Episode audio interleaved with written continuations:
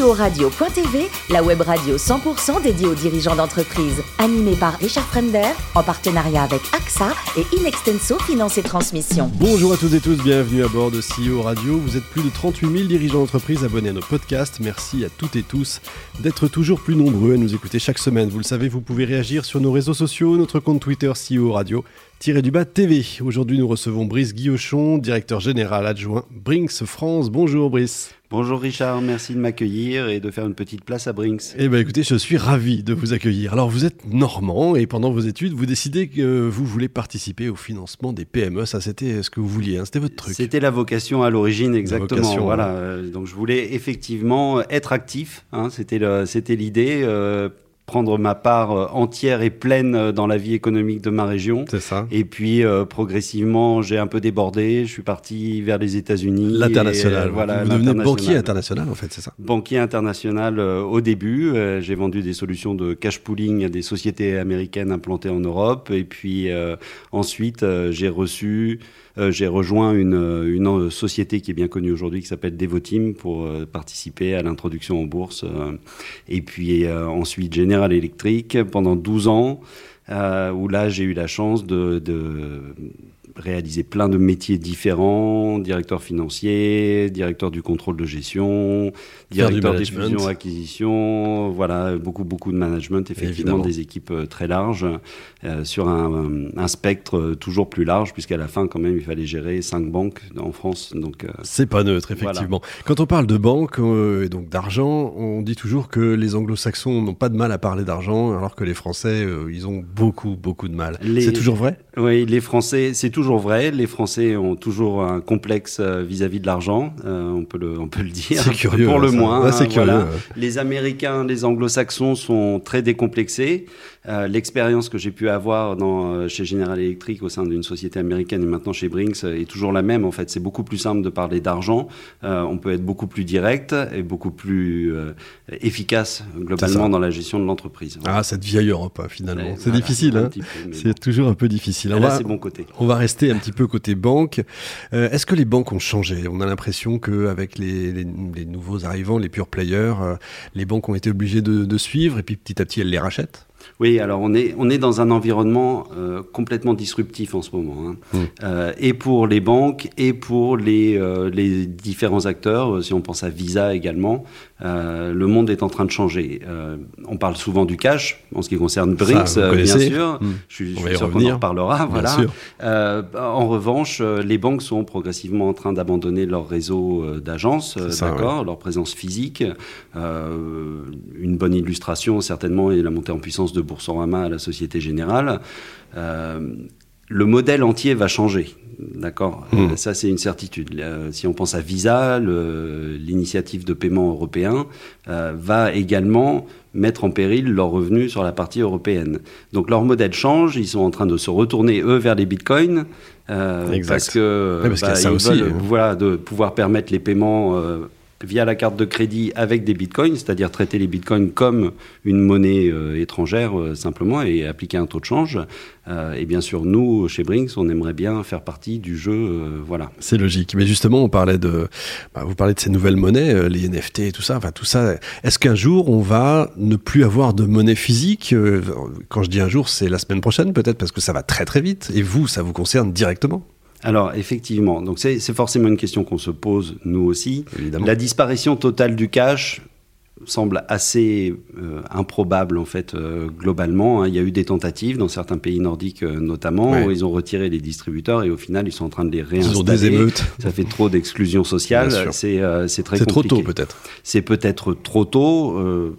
moi je suis pas en train de dire que le cash va pas disparaître.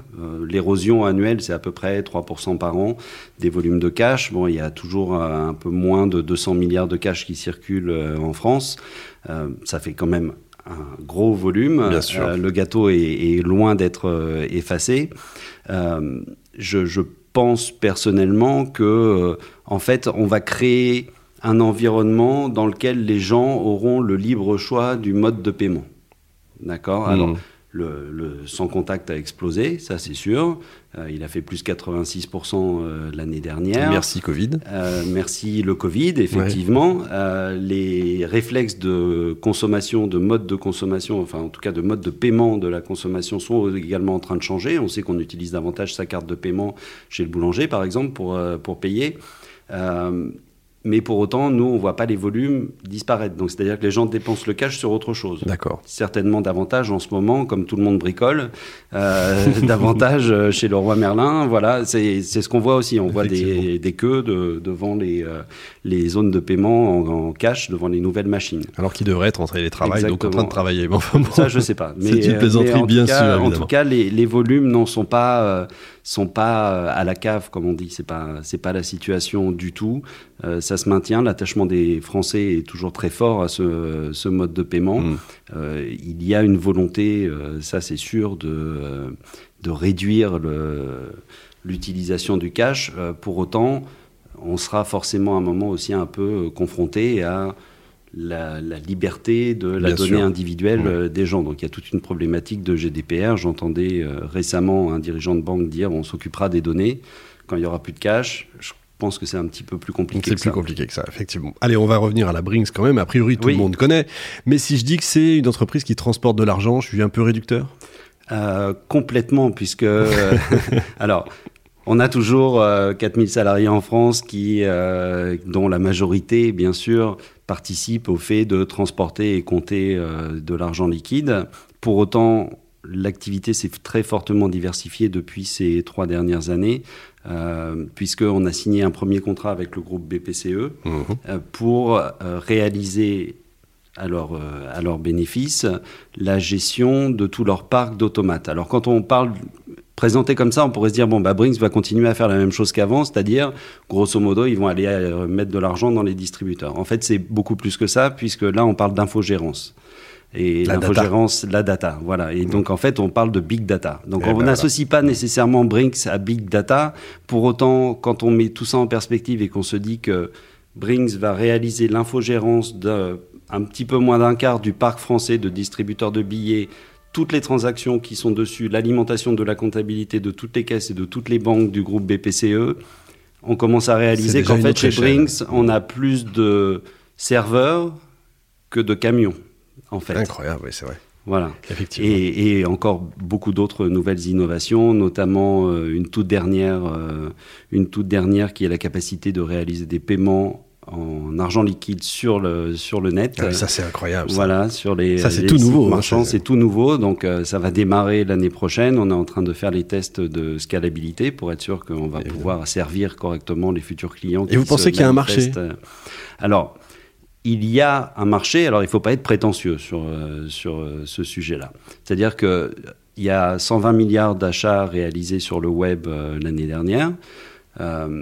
5% à peu près sont des échecs au moment du paiement euh, pour différentes raisons. Soit les données bancaires sont volées, soit la carte n'a pas fonctionné, mais grosso modo, on peut se dire que si c'est les 5% tous les ans, il va y avoir 5% un peu de déçus, entre guillemets, euh, de ce mode d'achat. Euh, ces gens-là, même s'il si n'y a que 20% d'entre eux qui veut bien retourner sur le net, mais veut utiliser un autre moyen de paiement pour être plus sécurisé, ça fait quand même un milliard de volume. En tant que président de Brinks Payment Services, vous les prenez Je les prends avec euh, grand plaisir. Et par ailleurs également, ça donnerait accès aux gens qui n'ont pas le, la carte de, une carte de crédit parce que trop pauvre, euh, d'accéder au marché le moins cher. Ou les plus jeunes peut-être. Ou les plus jeunes qui, euh, bien évidemment, on le sait, fonctionnent beaucoup avec de l'argent liquide également. Donc ça c'est le virage technologique finalement. C'est donc c'était oui oui c'est un énorme virage technologique. On a cet établissement de paiement qui aujourd'hui réalise 77 milliards de volume hein, de, de, traitement, de recyclage de fonds bancaires. je pense que ça en fait l'un des plus gros établissements de paiement en Europe. Euh, qui donc a sa licence et qui va nous permettre d'accélérer sur le monde euh, des paiements. Donc beaucoup de beaucoup d'opportunités. Le tout, c'est de d'abandonner l'opposition entre euh, technologie et argent liquide. Il y aura des passerelles qui vont se créer. On ne sait pas encore exactement comment, mais il faudra faire la passerelle entre le digital et le physique. Et le physique pour l'instant, je crois qu'il y a une étude de la, de la monnaie de Paris qui vient de paraître. Euh, les Français sont toujours attachés aux espèces pour l'instant. Voilà, on verra. Si jamais ils en veulent plus, ce sera une autre histoire. On verra combien de temps ça dure. En tout cas, vous avez, vous avez l'air d'être confiant confiant, confiant, mais surtout passionné, parce que travailler pour Brinks, c'est être en prise directe avec la société et les évolutions de, la société. Donc euh, voilà, vous me sentez euh, assez enthousiaste euh, à ce propos-là, mais c'est un vrai plaisir, c'est un vrai plaisir de, de participer à, à, tous ces changements sociétaux. Effectivement, ça, ça s'entend. Allez, maintenant on revient un petit peu à vous. Côté voyage, je crois que vous avez une petite passion pour New York. Hein. Alors, passion pour New York et bah, qui date depuis l'époque de euh, de mes études. Hein, euh, Évidemment. Euh, j'avais eu la, chance de faire un master franco-américain qui m'a qui a éveillé chez moi un certain niveau de curiosité, euh, à tel point qu'en fait, euh, j'ai passé maintenant 20 ans de ma carrière dans des sociétés américaines. Donc, euh, Effectivement, ça laisse des traces. Hein. Voilà, New York au, premier, au premier chef.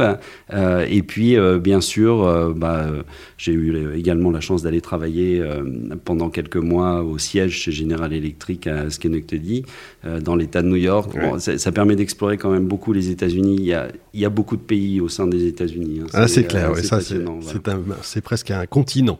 C'est ça. On peut dire ça.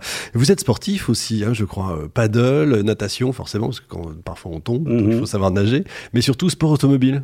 Oui, surtout sport automobile. Paddle, je précise, uniquement en mer. Sinon, ce serait trop facile.